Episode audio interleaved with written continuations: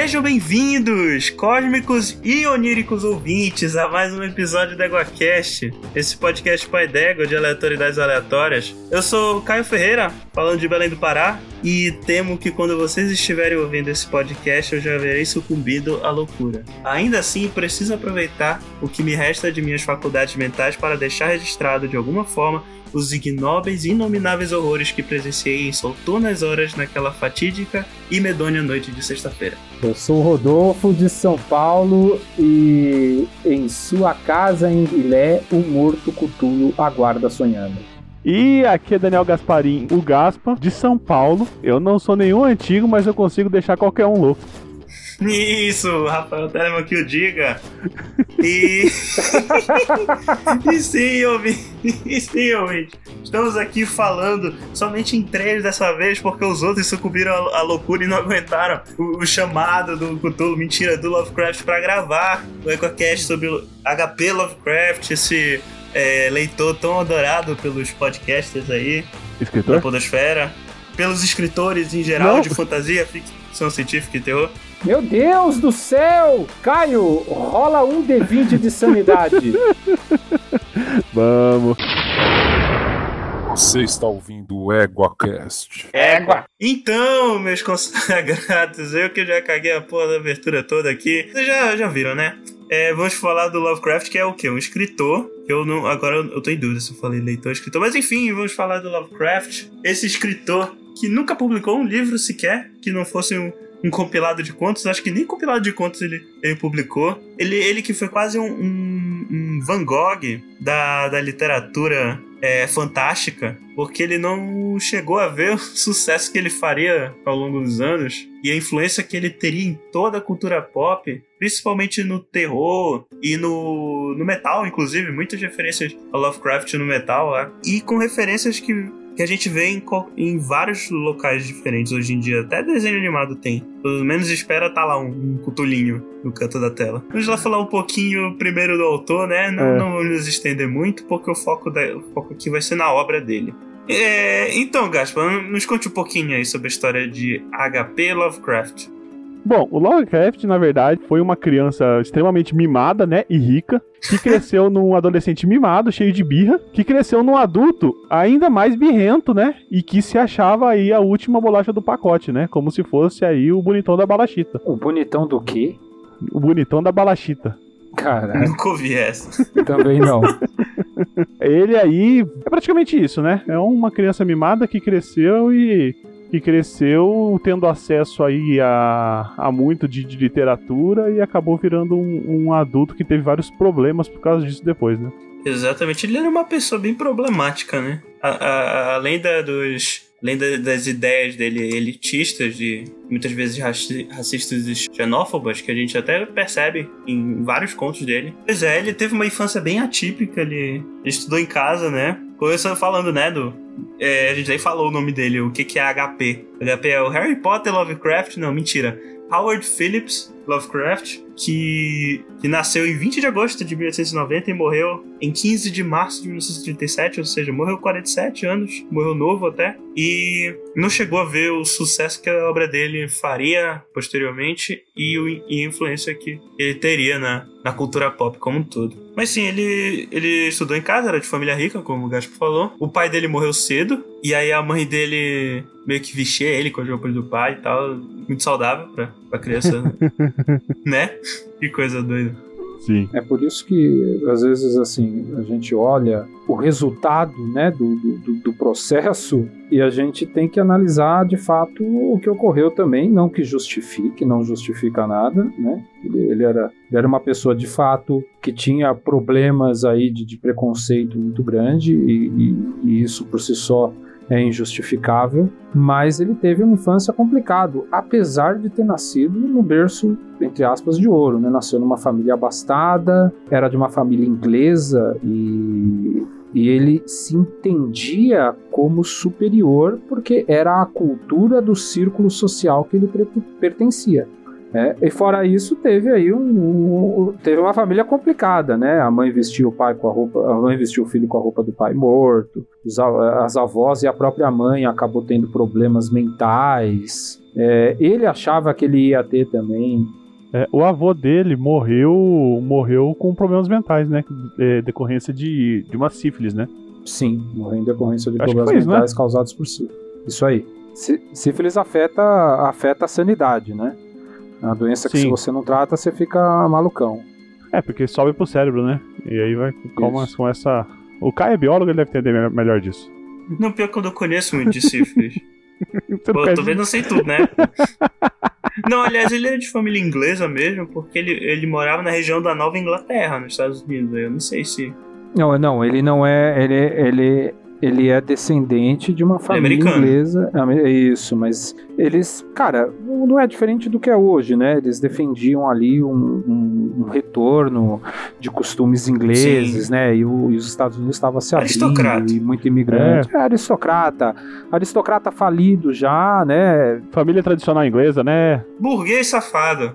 O título de aristocracia já não importava mais naqueles Estados Unidos que, que, que, que ele estava começando a viver, mas ainda assim ele se apegava a esse processo, né? A, a essa Uhum. ideia. Então, viveu muito tempo debaixo dessa cultura, dessa crença de que a família era superior, né? E, e quem tinha dinheiro era o avô, né? Se não me engano. E depois que o avô morreu, a família perdeu quase tudo que tinha, né? Ele ainda conseguia viver, ganhava muito pouco com o que escrevia, mas a, fami- a família foi perdendo, perdendo, perdendo dinheiro e ele se viu cada, cada vez mais na vala comum.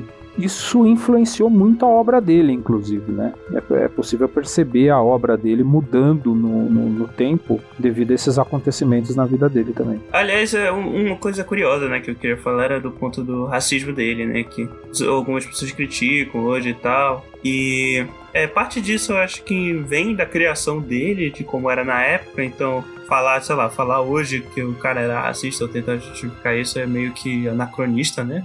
Tem que apontar que o cara era mesmo. E uma coisa curiosa que eu vi é que ele, é que ele não só era racista, sei lá, com negros, ele era racista com, com quase todos os grupos que não eram, eram WASP, sabe? WASP é um- uma sigla em, em- inglês para protestantes brancos anglo-saxões, que em inglês é White Anglo-Saxon Protestants. Por Ou isso que é o seja, WASP. ele era escroto até pro pessoal da época. Sim, tem um conto dele, vou falar mais pra frente, que mostra, tipo, um, um povo lá, Hillbilly, da- das montanhas, e, e, tipo, eu acho que é o conto que eu vi que mais, fica mais aparente essa veia racista dele. Mais que o Call, of Cthulhu, inclusive. Mas depois eu falo desse ponto. Mas tá bom disso, né? É, o, o que importa, na verdade, hoje, é, já morreu o cara, né? Eu acho que o que vale um disclaimer que você já fez, Caio, é que Uhum. É anacronismo julgar o racismo e a xenofobia de Lovecraft? É. Não significa que seja de alguma forma apoiável ou justificável Não, essa postura certeza. dele, mas Não, é, não- não é é anacronismo. É, é- é anacronismo, sim, você olhar para uma pessoa dessas condições na época e você imputar os valores atuais. O que é certo é certo, o que é errado é errado. Eu acho que isso, isso é o óbvio né? Então, racismo é condenável em qualquer época da humanidade, mas na época o grupo social dele, ele era o que tinha de padrão. Ninguém era diferente disso. Pois é, infelizmente. Infelizmente. E. Mas, enfim. E, o- e Então, o- é, mas só, só um disclaimer do disclaimer também. É que. Cara, eu- no, Depois no- eu é, passo o pano, não, né? sim, não, não é, não é passando pano pra ele. É, é que assim, sei, não é porque a gente. Certo que é, é um certo anacronismo, mas eu acho que também é muito passível de discussão, né? Porque eu acho que se a gente não discutir isso, tá certo que a gente não consegue voltar a mudar, a gente não consegue pegar e punir ele, porque ele morreu. Então. É, Acabou, exatamente. né? Não, não- não tem, É, não e, tem. e outra coisa, na, na cabeça E- dele, né? A gente, a gente botar os valores de hoje na cabeça dele, ele não entendia isso como um problema. E nem a sociedade da Sim. época entendia isso como um problema. Só quem era Sim. um problema, tudo bem, não é diferente, né? É um problema para quem sofre racismo e para quem sofre xenofobia. Sim. Mas de fato não existia uma consciência social que aquilo era um problema, entendeu? Aquilo era a condição Entendi. normal da Exato. vida dessas pessoas. Mas o, que eu, mas o que eu falo é que, como hoje a gente tem essa consciência social, isso não impede da gente discutir assuntos racistas na, na obra dele. E Não, criticar. não. Exato. Não, não Exato. quer dizer que a gente tá tomando, é, trazendo ele para o nosso tempo e criticando ele com a nossa perspectiva, mas a gente pode trazer uma crítica social em cima do que ele escreveu. Não, perfeitamente. Uma coisa não impede a outra, né? Até porque esse é o, é o, é o fim máximo. Não sou um literato, professor de letras, nem, nem nada. Então, quem estiver ouvindo aí que, que conhecer, e não é difícil conhecer mais do que eu nesse sentido, por favor, me corrija. Mas eu acho que esse é o fim último da literatura, né? Ele escreveu, ele colocou uma impressão no papel que ela vai ser julgada ao longo do tempo e tem que ser usada para entender a cabeça daquela época, não para entre aspas Exato. cancelar um cara que já morreu, entendeu? Mas não, para você entender aquela época e É, e de que, que adiantaria? É, exato, não adiantaria nada, mas se você conseguir entender a cabeça das pessoas daquela época, eu acho que é mais fácil a gente não reproduzir, olha aí, hein, os mesmos erros. É, a história tá aí pra isso, inclusive. Me parece que as pessoas, na verdade, leem pouco. É, as pessoas acabam lendo pouco e vivem reproduzindo os mesmos erros insistentemente. Conhecer Lovecraft e, e esse defeito dele, que a gente pode colocar até como um defeito de caráter, por que não? É importante para que a gente não reproduza esse tipo de pensamento. Exato, a gente, por exemplo, a gente aproveita o que ele deixou de bom e, e aprende com o que ele errou, né? Exatamente. Perfeito. Mas, mas enfim, já chega, chega de falar do, do- Na verdade, uma última coisa pra falar do Lovecraft que eu acho que, que, que define muito a obra dele. É, pera- É, que na pera verdade a ele era uma última- pessoa. É, é a última coisa que você vai falar? Acabou o cast já? Valeu, galera. Obrigado, mano.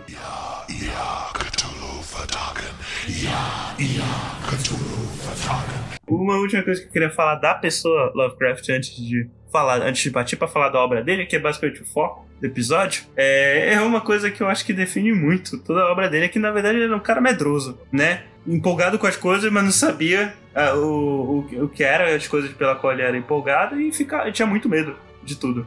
Cara, perfeito. A gente conhece bastante Lovecraft na vida da gente o tempo todo, né? Lovecraft, antes a gente conhecesse também pessoas empolgadas, né? A maioria delas não são, na verdade. Mas é isso mesmo, Lovecraft era um, era um reaça danado, né? Ele tinha medo de qualquer mudança que se avizinhasse, ele era um medroso. Tudo que ele não entendia, que aliás era a maioria das coisas. Exatamente. Até porque ele cre- cresceu meio isolado, né? Ele teve uma, ele teve uma educação é, meio isolada e eu acho que certos aspectos ele não, não, não soube compreender muito, até por, por conta do, da criação meio que isolacionista que ele teve muito dentro daquela, daquele círculo aristocrático e tal. Então as coisas que vêm de fora realmente é, causavam um espanto pra- pra ele. Sim. E, e eu, eu acho que esse é um aspecto interessante até do, das obras dele, como ele consegue transmitir essa sensação de pavor do desconhecido que ele, que ele sentia. Se ele não fosse um medroso, ele não teria produzido obras tão, tão fenomenais assim, né, na narrativa. Exatamente. E eu acho também que na a época, é, assim, hoje em dia a gente tem muito, a gente tem satélite, a gente tem avião, a gente praticamente já desbravou o, o mundo inteiro, né? E a época muito, mu- é, tinha muito lugar ainda que o pessoal só trazia história, né? Ah, como é que é? Não tinha uma- um celular com câmera pra tirar pra. Ah, o cara vai lá na África, tira umas fotos. Ah, o cara vai lá na Ilha de Páscoa, tira umas fotos, entendeu? Ah, o, o Aliás, ainda, ainda bem que tu puxaste a África, Gaston, porque se vocês pararem pra pensar na época, muito do que tinha de ficção científica, que, veja bem, nessa época, ficção científica, ver, na época que ele começou a, a fazer os primeiros trabalhos, final, do século, final da década de 10, início da década de 20 do, do século 20, é, a maioria dos trabalhos de, de fantasia e ficção científica que na época eram muito mais próximas da fantasia do que, do que são hoje, é muito, tra- muito vinha também do desconhecido, mas principalmente dessas áreas, por exemplo, Tarzan, é, Mo- Mowgli também, eles tratavam do desconhecido, por exemplo, da África, do Sudeste Asiático, da, da Amazônia com o, o mundo perdido do, do Burroughs. Até e hoje, aí né? hoje em dia a gente. Não, sim, mas hoje em dia é muito menos comum. Por... a, a informação é mais a, in- a informação é mais acessível, né? Então, É fácil você estar tá em algum lugar, assim, na, na, sua casa e procurar alguém que já foi naquele lugar e tirou foto, entendeu? E, e tá na internet. É difícil você achar um lugar realmente emo, um lugar realmente assim que ninguém visitou. E Exato. aí isso acaba um pouco com, com o misticismo, né?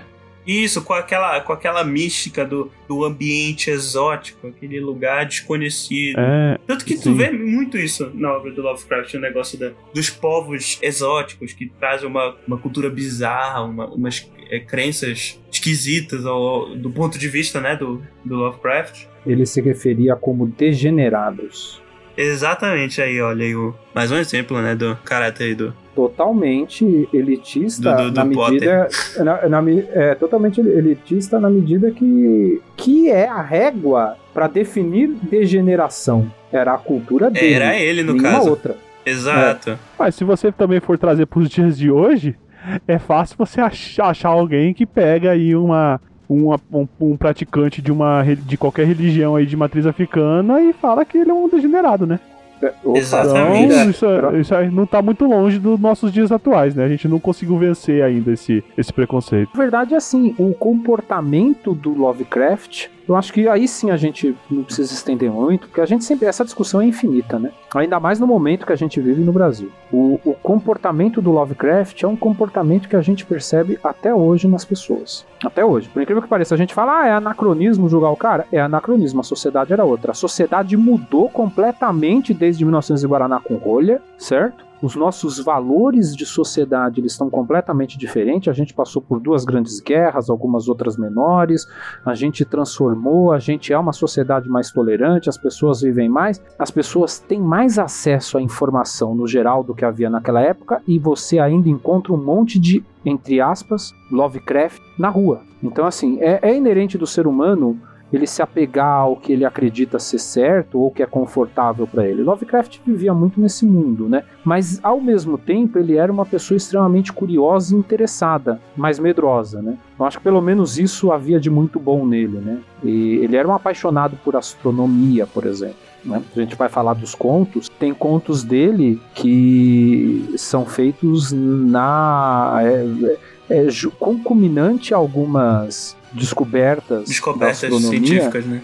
Isso, que, que são feitas ali concominantes. O pessoal, ah, tô desconfiando que a gente vai achar alguma coisa Vou dar um spoiler aqui, que não é spoiler, que a gente vai falar daqui a pouco. Estou desconfiando que existe mais um planeta na órbita do Sol, que agora foi rebaixado, não é mais planeta. É, mas estou desconfiando que existe mais algo orbitando o Sol. Então ele criou todo um, um, um conto e toda uma ficção de terror em cima disso, que é povo dos Migol, que são insetos que viviam no, no planeta de Ugot, que na verdade era Plutão. Era um planeta ainda no sistema Sim. solar que era o mais longínquo do sistema solar, que é o conto, que era a base deles, né? Aí. Era a base deles. Qual que é o nome do conto? Me ajuda aí. Um sussurro nas trevas. Um sussurro nas trevas. E ele, e ah, ele um sussurro nas trevas é isso? É. Não sabia. E ele criou todo um conto, então, dos Migol, que tá em O Sussurro nas Trevas, que é um conto maravilhoso, um conto foda. É, você sabe o que tá acontecendo, você consegue sacar ali nos 70%, ali nos dois terços do conto, você consegue sacar o que tá acontecendo, e mesmo assim é, é, é, muito imersivo, entendeu? É, tudo isso concominante ali à descoberta de Plutão, as informações que ele tinha, as pessoas que ele convivia. É, agora a gente vai falar um pouco da, da obra dele em si, mas eu gostaria de falar um pouquinho sobre o. um pouco sobre a maneira que ele escrevia. E eu acho que isso dá uma discussão interessante pro episódio. Por exemplo, tá. é, como vocês perceberam, né, na minha abertura, o Lovecraft é uma pessoa que gosta muito de adjetivos. Eu dando uma, uma lidinha, alguma coisa na, sobre a vida dele e tal. E eu descobri um, um fato que eu não sabia até então, que é, o sonho dele era escrever poesias. Hum. Não sei se hum. vocês já, já ouviram de, falar disso. Ele chegou, ele chegou a escrever, inclusive. Sim, e ele achava que a literatura tinha que ser algo, algo maior, algo melhor assim do que do que a fala assim, do, do que o do que o dia a dia do ser humano, né? Do que o dia a dia de qualquer um. Então, ele também, né, ele cresceu praticamente numa biblioteca, né, na casa do vô dele, e ele tinha um vocabulário muito extenso. E ele gostava, né, de escrever assim, em um, em um idioma mais arcaico, né? Usando palavras aí que não é do. O Bruno que me perdoe, mas do, do mainstream, né? Quem não, quem não usaria? Eu, eu vou perguntar Palavras pra vocês. mais coloquiais. Quem de vocês não usaria se tivesse um, um vasto vocabulário? Quem nem ia querer ficar falando um bocado de palavra bonita e adicionando milhões de adjetivos? Então, o problema de você escrever assim é que depende do seu público, né? Porque É, pois é. quanto mais difícil for a sua escrita, menor vai ser a abrangência da sua obra, né? Porque ou alguém vai ter que pegar e simplificar aquilo, ou a maioria da população não vai conseguir te ler. Pois é. Mas, gente, eu, eu li quase tudo de Lovecraft e, assim, é um saco. Então. Olha que Sim. eu li também Lovecraft. Não li- eu não li quase tudo que nem o Rodolfo.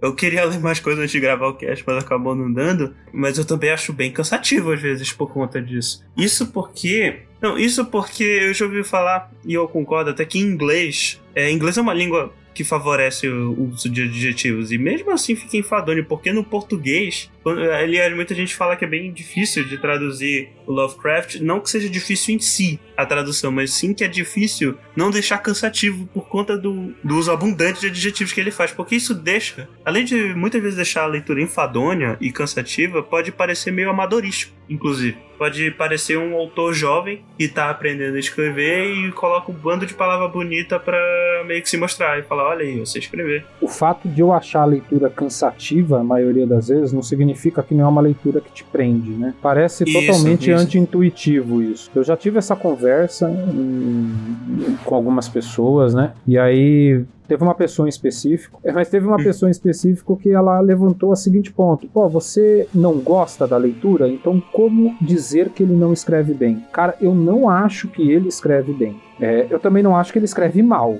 tá? Eu acho que seria, poderia ser mais fácil ter contato com Lovecraft se ele escrevesse de uma forma um pouco mais objetiva. Ele não precisaria arrastar a leitura como ele arrasta em alguns momentos. Pode ser que tenha a Uhum. ver realmente com a língua, né? Po- é, no inglês isso faz mais sentido. Eu tentei ler Lovecraft em inglês e não consegui, né? Aí também põe a culpa no meu inglês, mas é de fato difícil, né? Eu já li 1984 em inglês e não consegui ler Lovecraft. É, Não, mas também o George Orwell ele, ele escreve de uma maneira mu- muito acessível e, e muito foda. Cara, muito foda, cara é sensacional. experiência também. Uhum. Mas você sabe, se você pegar também, o tem um autor que eu acho que todo mundo- eu, você e a maioria das pessoas que estão escutando também gosta, que é o Tolkien. Que ele tem vários livros e cada um com uma história diferente. Se você pegar o Hobbit, ele é uma delícia de ler. O, o Senhor dos Anéis tem hora que fica arrastado. O Silmarillion, cara, é uma, é uma tortura pra, pra, pra quem tá começando a ler. Porra, cara, mas aí eu acho que a questão é outra, viu? Eu acho que aí a questão é outra. Eu acho que o Senhor dos Anéis é fácil de ler. Senhor dos Ah. Anéis tem partes arrastadas. Não, não, isso que eu falei, é isso que eu falei, não falei que é difícil. Ele saiu do condado e encontrou o Tom Bombadil. Puta filler, né, velho? Porque não a Sim, lugar nenhum sim. aquilo lá. Mas não é disso que eu tô falando. O que eu falei é especificamente do Silmarillion. A linguagem. É que eu acho que o Silmarillion, ele, ele criou. Ele não criou o Silmarillion, né? O Silmarillion é um compilado. Então eu acho que era tanto experimento. Não, ele não, é um compilado da- das coisas dele, né? Né, É, um compilado de. Isso. Mas eu acho que era tanto momento diferente. Eu acho que ele tinha na cabeça criar uma gênese, né? Então, de fato, a, a linguagem é um pouco diferente, mas é essa muita coisa de. Não teve revisão aquilo, cara. Então, acho que não sei se dá pra comparar com o Silmarillion. Então, mas se você for parar pra pensar, a maior parte da obra do Lovecraft também foi assim, foi, foi- é, é tudo compilado, são várias épocas da vida dele diferentes que foram lançadas em revistas, entendeu? Então, é, não foi alguma coisa assim extremamente também é, super editada, super trabalhada em cima, ele não ficou anos parado, sentado em cima daquilo, É, trabalhando. Ele, não escreveu, ele não escreveu um livrão, né? É, é, ele não escreveu Então, um é, é isso que eu tô falando. Por isso, é por isso que eu, que eu, que eu tô comparando, comparando com o Silmarillion. É um negócio complicado de você entender, só que é um negócio que te prende, porque você quer, porque você tá envolvido na história e você quer entender a história dele, entendeu? Então, apesar de ser uma coisa difícil, é uma coisa prazerosa, porque é um negócio diferente que você acaba se envolvendo de uma tal maneira que você se esforça mais do que você se esforçaria para ler um livro comum, porque você quer entender aquilo, você quer trazer aquilo para pra sua realidade, sabe? E entender o mundo como ele via. Sim, sim, é verdade. É uma coisa que eu queria falar do, do, do Tolkien também é porque é o seguinte. Vocês estão falando da linguagem do Tolkien, eu- mas é, é também o seguinte, o Tolkien ele usa linguagens diferentes para propósitos diferentes. Mas isso também é um autor que sabia o que estava fazendo e escrevia daquela maneira é, com essa intenção. O que o Lovecraft me passa às vezes é que ele não sabia escrever de outra maneira, ele só escrevia daquele jeito. Então, ele, ele mudou, né? Ele, ele mudou, É, né? Se você pega os experiência primeiros também, né? e vai, vai criando experiência. Ele, ele foi criando coisas melhores para ler. Ele tem, ele tem fases, né? Então, então, se você pega, por exemplo, os contos iniciais dele, eles não tinham, eles eram, eles tinham uma fórmula diferente, eles não conseguiam passar é, aquele desespero que os contos é, mais para frente ele, ele conseguia passar. É, então, se você pega Dagon, por exemplo, um conto muito simples, cara, para você entender, vai bem. né? Se você pega, por exemplo, o caso de Charles Dexter Ward, não tem esse uso exacerbado de adjetivos também. Ele, ele, é, mas ele já muda o estilo literário. Mas se você pega nas Montanhas da Loucura, Do Charles Dexter Ward, você tem mais diálogo? tem alguns diálogos, mas tudo que ele descreve também não é tão exaustivo. Se você Entendi. pega é, um sussurro nas trevas, se você pega nas montanhas da loucura, nas montanhas da loucura é uma loucura, né? Tem coisas que ele usa quatro, cinco, seis adjetivos, cara. E no conto seguinte, né, na, na cronologia dele, ele ainda mantém essa adjetivação é, insistente, mas ele diminui. E, e ele escreve A Sombra sobre o Smalf, que pra mim é, é um dos É. contos mais bem escritos dele.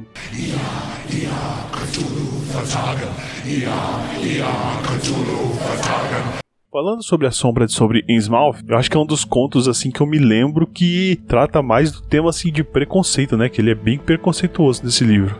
Sim, porque é, ele. ele, ele e digo mais, eu- é, que, é que você não leu, por exemplo, Call of Cthulhu. Você leu? Você chegou a terminar? Sim, sim, sim. O Call of Cthulhu é, terrivelmente racista, né? Não acho o pior. Eu, eu, eu acho que, o, além das Muralhas do Sono, é o mais racista que, que, eu, que eu li dele, porque, diferente do. Diferente um pouco do chamado de Cthulhu e do.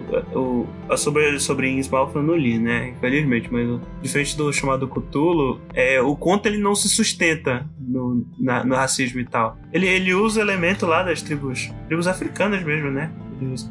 E aí é um elemento racista na história, mas não é o foco da, na, na narrativa. Nas muralhas do sono é meio que o foco da narrativa. Porque o cara fica batendo te- a- nessa tecla o conto inteiro de que o cara, ele, pro- ele, ele, ele tipo, fica falando, não, mas por que eu não consigo. O, o personagem, né? Ele fica falando, não, mas eu não consigo entender como é que uma pessoa de intelecto tão inferior consegue falar de coisas que só um intelecto superior conseguiria é, assimilar e tal. Tipo, ele fala dessa maneira, escrevia dessa exata maneira: intelecto inferior, intelecto superior. E isso, inclusive, eu acho que é o único ponto dele que eu acabei não gostando muito, porque ele, ele, ele, ele, era, ele é muito, muito racista nesse conto. Ao ponto de ter me desagradável mesmo.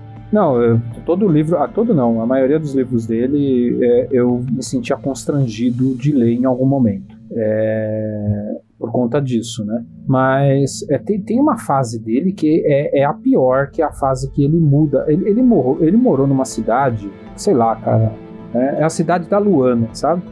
É, foi- ah, foi onde ele cresceu, né? Tinha, é, onde ele cresceu, ele morou a vida toda. Ele morou lá e na, na, na, na cidade da não, Luana. ele chegou uma a morar praça- em. Ele chegou a morar em Nova York, eu acho. Exato. É, Então, depois que ele casou. Ele morou, ele morou lá uma boa parte do- do- da vida dele.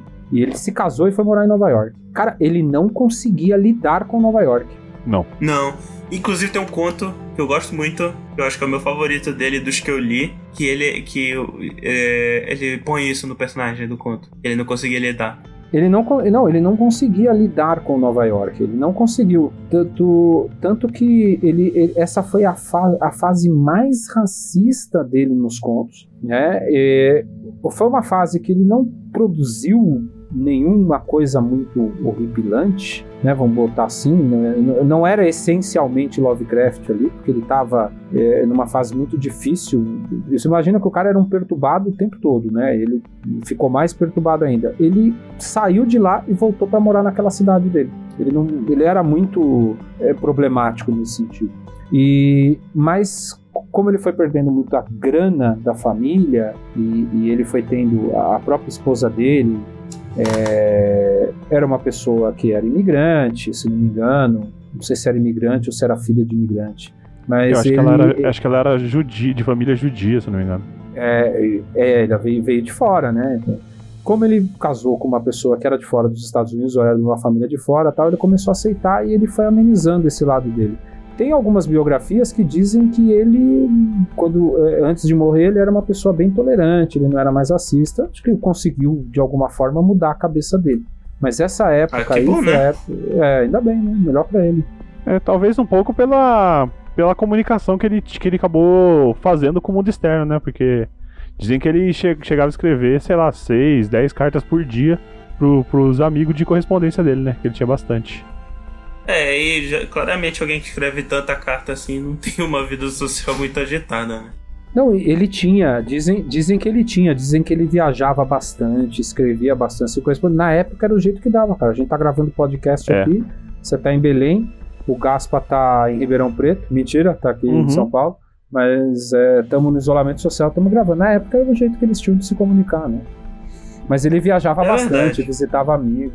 Diz que ele não era malucão, né? E ele produziu, ele produziu bastante nessas épocas aí. Ele produziu bastante coisa nessa época. Ele foi conseguindo, né? Apesar dessa, dessa, eu, eu, eu penso assim e de novo, tá? Não sou especialista em, em julgar estilo literário, mas eu acho que apesar dessa limitação, ele, ele conseguiu produzir bastante coisa é, muito boa, né? Eu que acho ficou, que ficou muito legal. E, e com estilo que só ele conseguia fazer, né, cara? Assim, terror é uma coisa muito difícil, né? É complicado. Terror é uma coisa muito complicada. O Gaspa é, é- é escritor e pode atestar. Terror, eu acho que.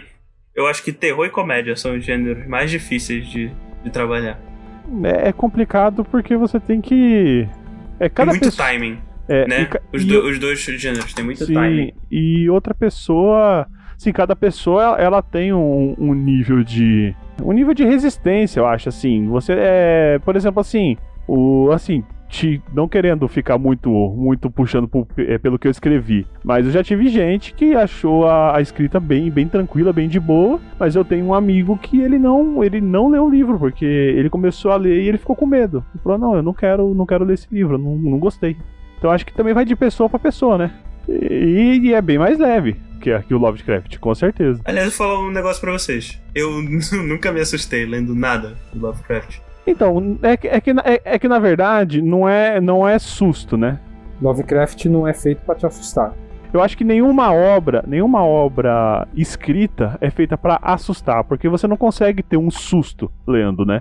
O que você É consegue ter é medo, você consegue ter desespero, você consegue ter terror, né? Eu acho que é, é, são outros sentimentos. Você consegue ter, ter desespero até numa obra que não é de terror. Mas eu acho que o medo, assim, de. de eu acho que a, isso é muito refletido, né, no- nas obras dele, que é o medo do, do desconhecido, né? De algo que você pode estar, sei lá, você tá num lugar fazendo alguma coisa, ah, vou lá, vou passear. Aí começa a aparecer umas pessoas estranhas, de repente, pá, já era, você tá louco, você nunca mais vai ser o mesmo. Eu Pois acho é. que essa é a- o maior medo, né, da- nas obras dele.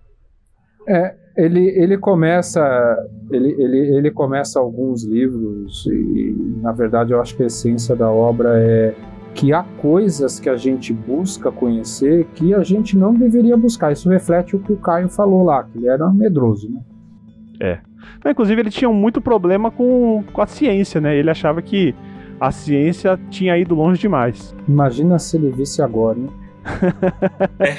Pois é, né? Um último ponto sobre a escrita dele em si, que eu queria comentar. Aliás, eu acabei não falando que eu falei de assustar, né? Mas eu nunca senti medo lendo as histórias dele. Eu acho que é porque eu acho fascinante, mais do que assustador. Então eu nunca senti.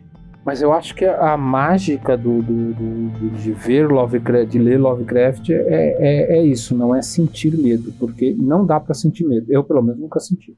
Então, mas é, o- é o que eu falei, que cada pessoa ela tem um nível de, de tolerância diferente, né? Não, pois é, a Manu já sentiu medo. Ela sentiu medo lendo o chamado de Cthulhu, ela me falou. Sério? Ainda mais que ela falou que ela teve um problema pra dormir, que a edição dela tem o, negocinho que os olhinhos brilham do livro. Aí no meio da noite bateu a luz no meio dos olhinhos ela se assustou. Eu acho que aí a, O, o, o lance, é, pelo menos quando eu leio, é se, se, esse, se sentir atraído pelo desconhecido. Né? Então, É, você é, fala, caralho, olha, mesmo. é por esse universo que ele criou. E aí eu acho que cabe a gente já falar dos contos agora, né? Porque, pô, pelo menos dos Isso. principais, né? Uma única coisa que eu queria comentar também, é, que eu acho bem curioso, é que até pelo formato que ele encontrou pra conseguir dinheiro, ele sempre fez contos muito, muito, muito curtos. Tipo, a maioria é conto mesmo. É histórias curtas. Até porque é, eu, eu- como o terror é um, é um gênero difícil, terror e fi- fi- ficção científica nem tanto, mas é, terror é um gênero difícil de escrever por conta do timing e tal. É, o fato de ter escrito muitos contos acho que favorece, inclusive, o, o aspecto do- de terror do- da, da obra dele e tal. Tanto que ele só escreveu cinco novelas, estava contando aqui. Novela, no caso, é, é um. É algo entre um conto e um romance em termos de, de, de, de tamanho. Assim, tipo, umas 90 para 120 páginas, algo, algo nesse nível, assim. Não, tipo, não é, é grande demais para ser um conto, mas não é grande o suficiente para ser considerado um romance. Uhum. É meio arbitrário. Mas assim, pra ver que ele escreveu poucas histórias assim. A primeira, inclusive, foi a busca onírica por Gaddafi. E, e as outras que ele escreveu. É... Não, ele escreveu seis, perdão. As outras que escreveu foi o, o caso de Charles Dexter Ward, é, o Sussurro na, na, na Escuridão, é, Nas Montanhas da Loucura, a sombra, a sombra sobre Innsmouth e A Sombra Vinda do Tempo. São as maiores histórias que escreveu e mesmo assim não são histórias tão grandes, não chega a ser um livro. Então, o Uhum. resto é conto, geralmente. Até algumas das mais famosas, fora essas, são contos. Inclusive contos bem curtos. Uhum. Mas enfim, como o Rodolfo falou, a gente bora falar agora da, da obra em si. Vamos começar a dividir Lovecraft pelo que ele escreveu, por, por como a maioria das pessoas conhecem, né? Sem nenhuma, sem nenhum rigor literário, né?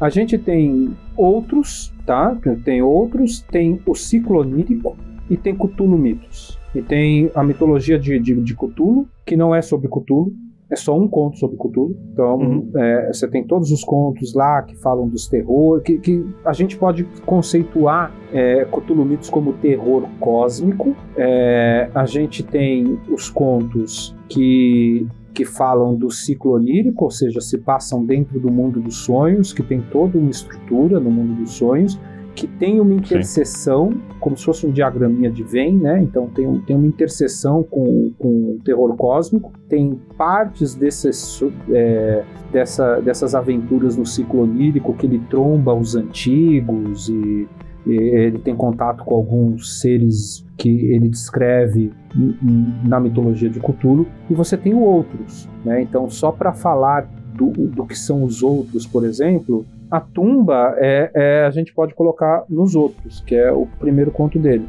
E você tem, por exemplo, uma história sensacional que é Herbert West Reanimator, que teve até um filme, é, que é um- uma releitura, não é releitura, né, mas é inspirado em Frankenstein, que é muito bom, aliás, que também está dentro desses outros, né, que eles não tocam essa parte do Cthulhu Mitos. Então, é, e tem outros, tá? Não, vou, não vamos entrar aqui de repente em falar todos, porque é muita coisa. É, você tem os ciclos dos sonhos, que é Dream Question ou Gaddafi, a- como é que fala? A busca onírica por Gaddafi, Celefais, que se passam no mundo dos sonhos, modelo de, de- de Isso que eu ia falar, o, o que é curioso desse, desse ciclo dos sonhos é, é o seguinte: primeiro, é, quando as pessoas costumam pensar em Lovecraft, elas pensam no, nos Cthulhu Mitos, né? O que é mais curioso é que o Cthulhu Mitos em si ele não surgiu é, com Lovecraft, da- pelo menos a questão das hierarquias e tal, que o pessoal fala, tipo do deus, dos antigos e dos deuses velhos, os deuses antigos e o. Esqueci o nome dos outros deuses, enfim, não veio ao caso agora. Esse conceito de que Cthulhu é um. de que, sei lá, Nyarlathotep é o emissário dos deuses, ou do. ou que o Cthulhu ele é uma, de uma casta inferior ao Azathoth e, e outros deuses e, e, enfim. Isso vem depois, inclusive do próprio Lovecraft. Ele nunca escreveu alguma coisa a respeito unificando todo o Cthulhu Mitos. Cthulhu Mitos é uma série de contos onde eles, eles, ele aborda essas entidades cósmicas de outras dimensões. Mas teve um monte Aí de o- autor que estendeu a obra dele, né? Isso. O, já o Ciclo dos Sonhos, na verdade, é um universo feito pelo próprio Lovecraft. Tanto que o, a busca onírica por Gaddafi é meio que um compilado de vários elementos que ele botou em vários outros contos. Tipo, tem tanto que os, os- tem os contos dos ciclos dos sonhos que se passam dentro do mundo dos sonhos. Então, geralmente, quando vocês leem algum conto que passa que tem o nome de, de países ou, ou cidades esquisitas e tal, como a, o navio branco, ou os gatos de Uta, o Celefaz, por exemplo, esses são todos contos que passam dentro do mundo dos sonhos. Mas também tem é, outros contos que, que falam sobre pessoas que entram em contato com o mundo dos sonhos. Não, é, aí, aí a gente tem, eu acho que a outra parte é a parte que ficou mais conhecida, que foi estendida por vários outros autores, que é a parte que ele que tem Call of Cthulhu, que aí ele introduz É porque é a ali, parte mais terror dele, né, também, né?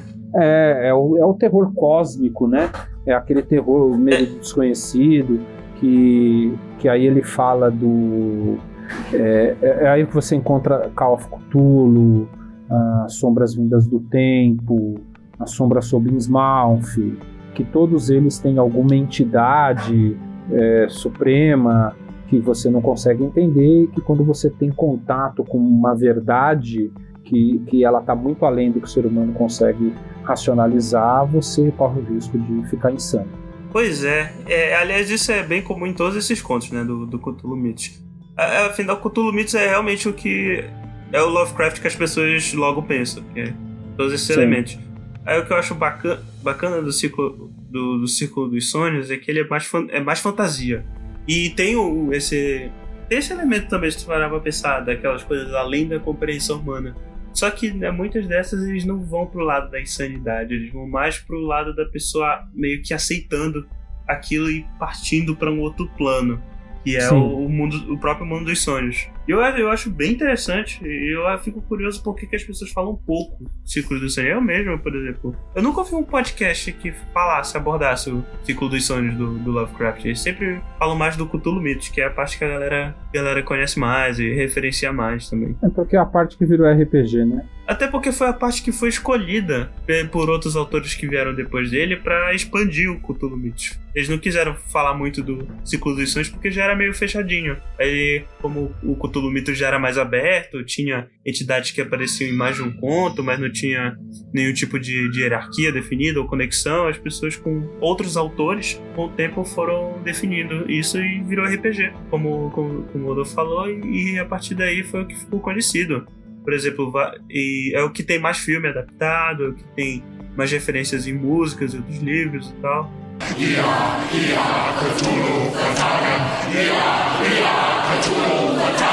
Agora a pergunta, Caio: qual o conto que você leu que você mais gostou? Cara, o conto que eu mais gostei. Eu vou estender essa pergunta pra vocês depois. Mas o que eu lembro de ter lido e o que eu mais gostei foram dois. E eu, Não, é eu o que você. dúvida Não, não, não, qual. peraí, peraí, peraí. É o que você mais gostou, não dois que você mais gostou. Escolhe um. Não, eu tô na dúvida. Em qual desses dois eu mais gostei? Porque eu. é, eu, vou eu vou falar dos dois rapidão, porque eu realmente tô na dúvida de qual que eu gostei mais. É, um é o Ar Frio, que é um conto que não é muito conhecido, e o outro é o Modelo de Pikmin. Ar Frio aí, é, ouvinte, pra você que ficou curioso e vai ler Lovecraft, é um conto que ele escreveu porque ele não conseguia entender o ar-condicionado. Exatamente. Exatamente. É um, é um terror do ar-condicionado. É o terror do ar-condicionado.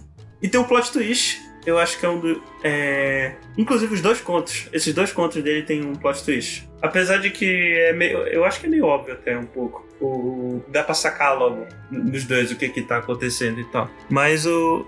E o engraçado, o que me chamou a atenção no. Eu acho que pela história em si, o que eu mais gostei foi o Ar Frio. Porque ele tem uma narrativa interessante, tem, tem um, meio que um arcozinho lá e tal. Ele, a história vai. Tem um suspense que vai crescendo e culmina é, perto do. Chega no clímax, que nessa história do Lovecraft não é exatamente no final, mas nessa história é no final. é, A história termina no, no, no, no clímax, no clímax da história. E é uma história bem interessante. Eu não quero falar muito pra não dar spoiler, porque eu. Eu, eu acho que vale a pena ler sem ser spoiler do, do conto, mas realmente é conto de terror sobre o ar-condicionado. E o, e o modelo de Pikmin, o que mais me chamou a atenção é porque eu, eu acho que é o único conto dele que eu li que usa outro tipo de linguagem. Eu, eu não conheço muito sobre isso, então sei lá, o Gaspar que é escritor me ajude, mas eu tenho a impressão que ele escreve na segunda pessoa esse conto. É, imagina uma. Imagina uma conversa de WhatsApp que você, ouvinte, está falando com um amigo, uma amiga.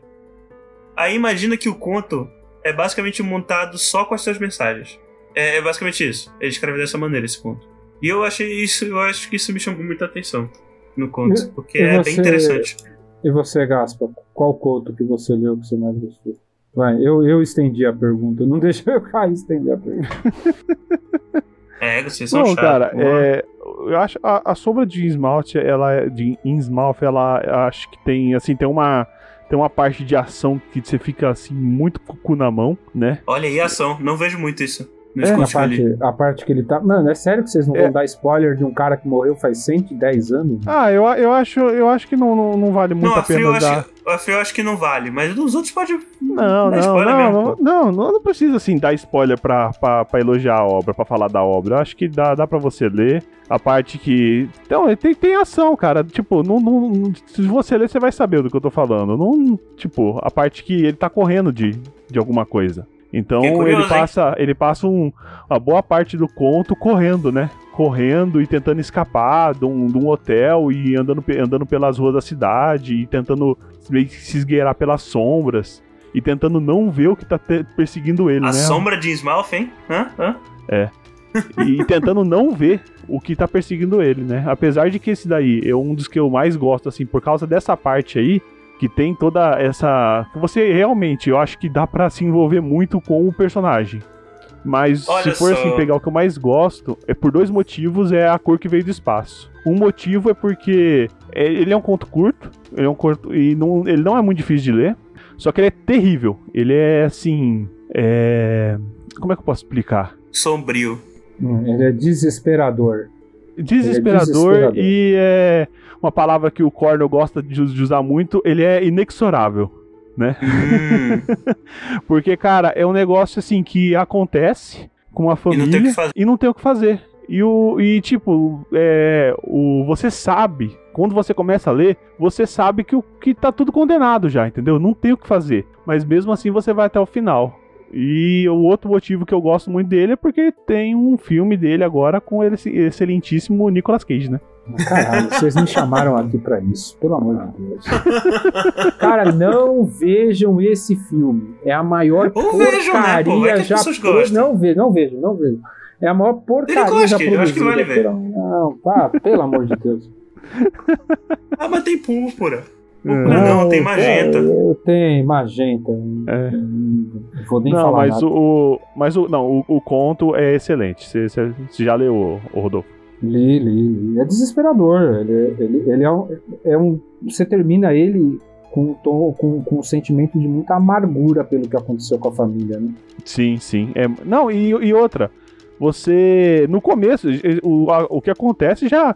Já tá, já tá definido no começo. Você já sabe que não vai ter. Que não vai ter, o, não vai ter o que fazer. Você não sabe. Você sabe Sim. que o final não vai ser outro. Desde o começo. é. Mas mesmo Desde assim você. comecinho. Mesmo assim você vai até o final e, e fica, e fica chocado. E é triste demais. E isso é, um- é uma É. coisa que, que você tem em toda a obra dele. Isso que é legal. Ele é, apesar de todos os defeitos e qualidades, essa é uma das qualidades, na verdade, é uma coisa que falta hoje em dia. Ele é um autor corajoso. Não É. há final feliz. Há finais. Há finais como tem que ser. Você, você começa a ouvir uma história, é, você já sabe que vai dar merda, entendeu? A pessoa começa a contar uma história trágica pra você, você já sabe que vai terminar ruim. Né? E no mundo real ela Sim. termina ruim. Em Lovecraft ela termina ruim também. Você fala, deu ruim mesmo. Na entendeu? péssima. Não, na verdade, no Lovecraft termina pior, né? Termina É. E pior. como, como o Rodolfo até falou pra mim uma vez, os finais muitas vezes são bem anticlimáticos. Sim, São sim. totalmente e, anticlimáticos. e, e em total desconsideração por qualquer esforço que qualquer pessoa fizer, né? Esse que é, acho que é o, o ponto, acho que é o ponto mais crucial aí, principalmente da, da parte do, do, do Cthulhu Mitos, né? Que É o final Deus Ex Machina. Que Não, o não- bicho vem e não tem o que fazer. É, E não seria, seria mais um Deus Ex Machina se o cara conseguisse tirar do cu alguma coisa e salvasse a humanidade. Mas Não, o. então, mas é o Deus Ex Machina ao contrário, é o Diabo Ex Machina. que o, o bicho vem do nada e destrói a porra toda. E, e ele vem, e, e ele vem. Você sabe que ele vai vir. Eu discordo do Deus Ex Machina porque não é um negócio que vem do nada. É um negócio que, na maioria dos ah, contos, tá já tá né? já tá pré-anunciado a desgraça, entendeu? Ah, e, é verdade. E, e mesmo a pessoa tendo indo atrás, tentando entender, tentando ver o, o pode ser, pode tentar fazer o que você quiser, cara. Isso é maior que você. É como se você soubesse que um meteoro tá vindo e vai, tipo, destruir o mundo. E você vai tentar fazer alguma coisa pra pra impedir. Só que não tem o que fazer, entendeu? Só que você não é, não toca músicas do Bruce Dixon de fundo.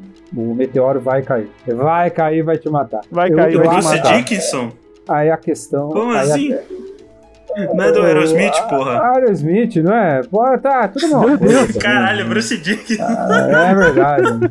Foda-se. E é por isso que eu falei que as obras, elas, é, ela traz esse caráter, essa palavra difícil, que é o inexorável, né? Que é uma coisa assim que ela é, é implacável.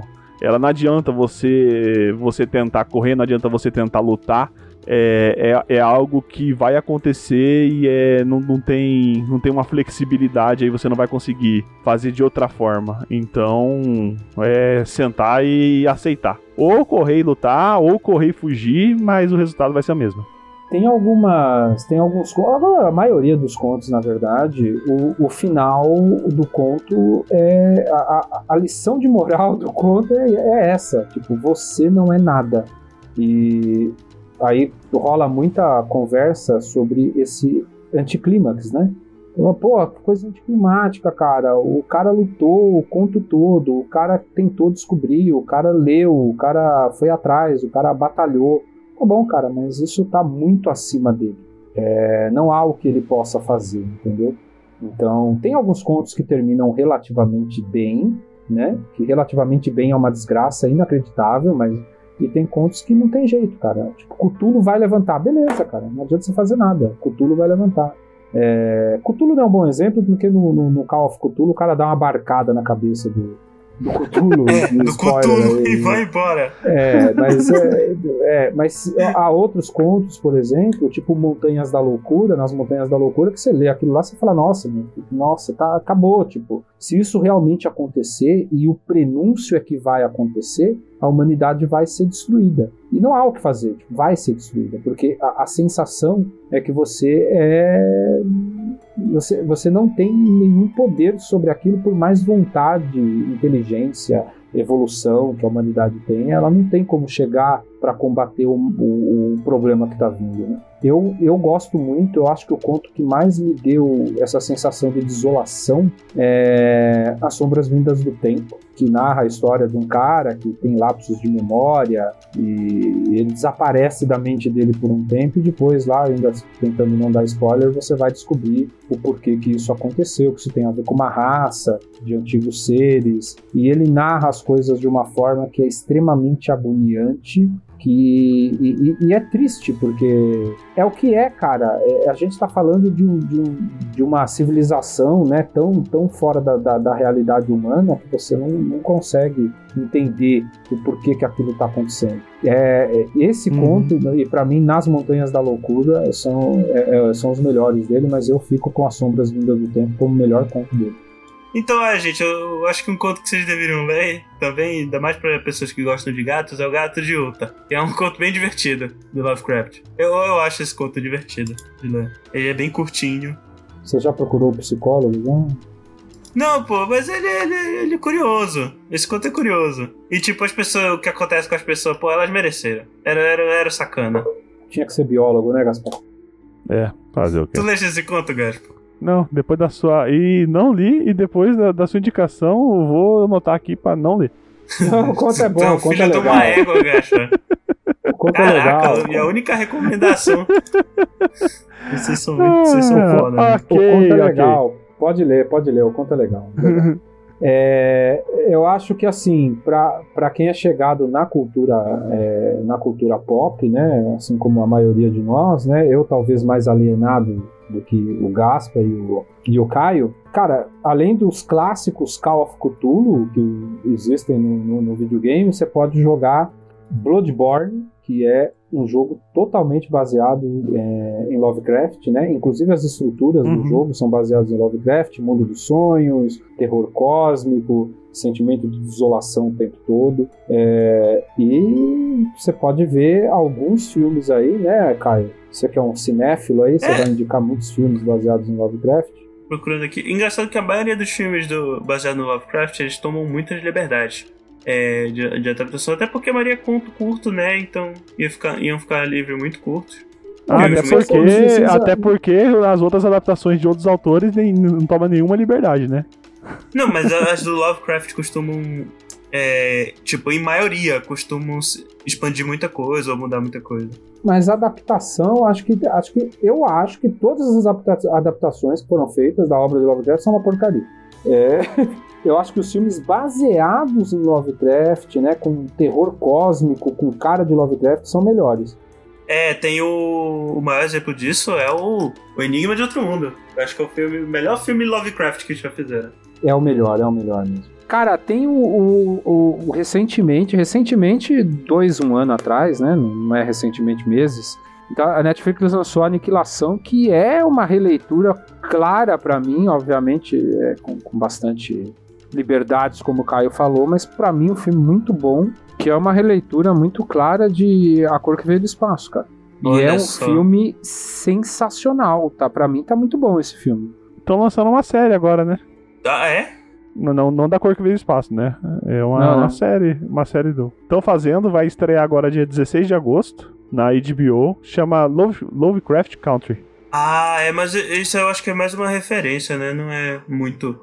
é, não é baseado em nada dele, mas é, é só o nome. Eu não sei se vai ter alguns elementos e tal. Tem, Ah, tem elemento de terror, tem elemento de terror cósmico. Cara, eu- a- no, no banner tem os, os, os tentaculinhos aqui atrás do cara, né? Tem, tem, tem um filme que tem bastante terror cósmico e é no espaço. Eu acho que tem bastante influência do, do Lovecraft de certa maneira. É o, é o Enigma do Horizonte. É um filme que eu gosto muito. Eu acho que é difícil você ver algo assim que não tenha, né? Como você falou no começo, tudo, tudo sempre vai ter uma referenciazinha, nem que for mínima, né? É, cara, hoje, é. hoje em dia, hoje em dia, quase tudo que você consumir de terror, é, de não de terror, obviamente, mas de algumas coisas que tem a ver com desconhecido, e tal, você vai estar trombando com referências a Lovecraft. É impressionante. É. Chega a ser coisa de fã babaca às vezes. Ah, isso aí tem Lovecraft. Cara, quase tudo tem Lovecraft. É É impressionante. verdade. É, tem dois, dois filmes bem Lovecraftianos. Engraçado que um deles, na verdade, é adaptação de outro autor, que é do Stephen King. Ué, Mas então, esse não, é o- então ô Caio, para, para. Tem um filme muito Lovecraftiano, só que o autor é o Stephen King. Não, é, mas. Porra, deixa eu falar, né, cara? É o, não, mas, mas peraí, mas peraí. Mas, mas, mas- Não, mas a maioria da obra do Stephen King tem muita influência de Lovecraft. O It tem bastante, inclusive. Não, o It, o final é. O final não, o monstro é Lovecraft puro. Exato. Mas eu acho que o, o conto, o- a obra dele e, por consequência, o filme que mais vai pra esse lado é o Nevoeiro. Até porque os bichos são, tipo, eles vêm de outra dimensão mesmo e tal. E o outro, o outro filme que tem também é o. Qual é o título em português? É o In the Mouth of Madness, que é do John Carpenter, que é o mesmo diretor do Enigma de Outro Mundo. Puta, eu não vi esse filme. Ilha da Loucura, o nome. O, o título, tanto o título em português quanto o título em inglês é bem título de conta. Do Lovecraft, inclusive. Esse, esse filme é sobre um. É basicamente o seguinte: tem um, um- um escritor que ele, ele escreve uma- uns contos lá que tem uma, uma galera fanática fã desse escritor e é fanática no nível das, da- da- das pessoas se, se matarem na rua, uma coisa muito doida. E aí ele parece que tá num. num. num como é? Write- Writer's Block, como é que fala? Bloqueio criativo. E- e- O, escritor tá no bloqueio, bloqueio criativo e a editora manda um, um, um editor ir lá cobrar livro do cara. E daí as coisas vão, vão ficando malucas. Ô, Caio, pula pra parte que fica interessante. Ah, te catar, cara.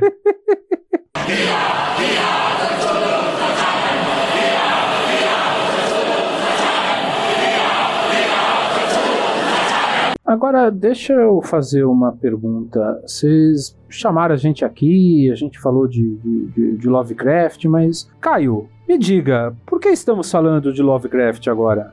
Eita, ó o tentáculo do Cutulo pegando o moleque de novo, ó. É, né? Opa, rapaz. Tan, tan, tan. Ah, pessoal, é por causa de um projeto futuro aí que tá chegando, assim como o Cthulhu tá chegando e vocês não vão poder fazer nada. é o nosso primeiro projeto de RPG. Então, gente, o, o EguaCast orgulhosamente apresenta o EguaQuest, que vai ser aí a nossa premiere, nosso primeiro RPG, que vai ser baseado no, no Call of Cthulhu, né? Exato, com o nosso David Chuchuco aqui, Rodolfo Freire. Então aguardem, É, pessoal. Aguardem que tá muito bom. Semana que vem. É, tá muito bom mesmo. Então, pessoal, Eu- não perca, semana que vem, premiere aí. É, semana que vem já. Eu não tava nem sabendo. Semana, Isso semana- aí, pessoal, semana que vem. Um recado importante, Call of Cthulhu é dos RPGs mais jogados do mundo e todo o plot geralmente é investigação, mas a gente tentou passar um- uma aventura que passa por vários contos do Lovecraft, entendeu? Então a ideia é é uma homenagem, né? Não é, não vai ser nada parecido com o podcast concorrente aí que tem uma hype e tal mas a ideia é, é- é passar pelos contos, né, e, e colocar os personagens em situações que vocês vão encontrar em alguns contos que a gente falou aqui. Então, Acho que, acho que ficou legal, né? Eu, Deixo, deixo os dois aqui da mesa julgar se ficou legal ou não, mas acho que ficou bacana.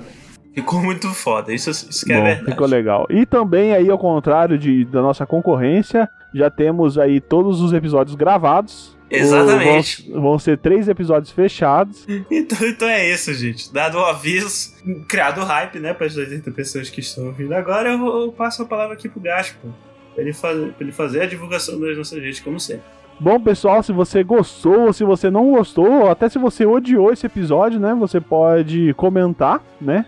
Falando aí como você gosta de, de Lovecraft e como você gostaria de ver o Caio aí enfrentando o Cthulhu. Porque a gente sabe que ninguém sai vivo, né? Do, do, do confronto com o Cthulhu. Mas tudo bem. Se você quiser, você pode comentar, como eu já disse. Se você quiser mandar um e-mail, você pode mandar para contato.eguacast.com.br.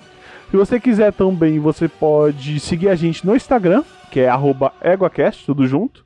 Lá tem meme todo dia, você pode entrar e, e curtir, né? O que, que a gente tá postando, ou não curtir também. E falar, pô, vocês estão sendo mais escroto. Ah, fica à vontade aí, faz o que você A gente quiser. ainda não achou o nosso hater, hein? A vida é sua, é. A gente não achou nosso hater, a gente tá com a, com a campanha que queremos um hater, então se você quiser ser nosso primeiro hater, manda uma mensagem pra gente. Que a gente vai vai providenciar aí as ferramentas pra você ser nosso hater, né? Fala o que você não gosta e tal, pra gente focar nisso daí, entendeu? Bom, então é isso aí, pessoal. Comenta, compartilha e mais uma mensagem final. Se você aí não passar esse episódio e falar que tá vindo nosso especial de RPG para no mínimo 30 pessoas, o Cutulo vai enrolar o tentáculo dele em você de noite e vai te puxar para debaixo da cama. Olha aí. Então, Rodolfo Freire, por favor, fale. Fale onde as pessoas podem encontrar você na internet, cara. Onde os Deep Old Ones podem comer seu peixe. Comer meu peixe? Que porra? Pode me encontrar nos inacreditáveis e indizíveis textos do Portal Deviante, fazendo um bico no spin de notícias para substituir o Caio quando ele tá bêbado. É, e aqui também no EgoCast, se o Gaspa acertar minha arroba agora, vocês vão me encontrar no Twitter. Caso contrário, não. Eu preciso perguntar um negócio. Eu preciso perguntar, ô Caio, ô Caio, você que tem mania de, você que tem mania de classificar tudo e que fez biologia, Cutulo é um molusco? Velho. Cthulhu é um monstro, né? Ele é um Frankenstein. Como assim é um Frankenstein? Alguém montou ele e jogou um raio?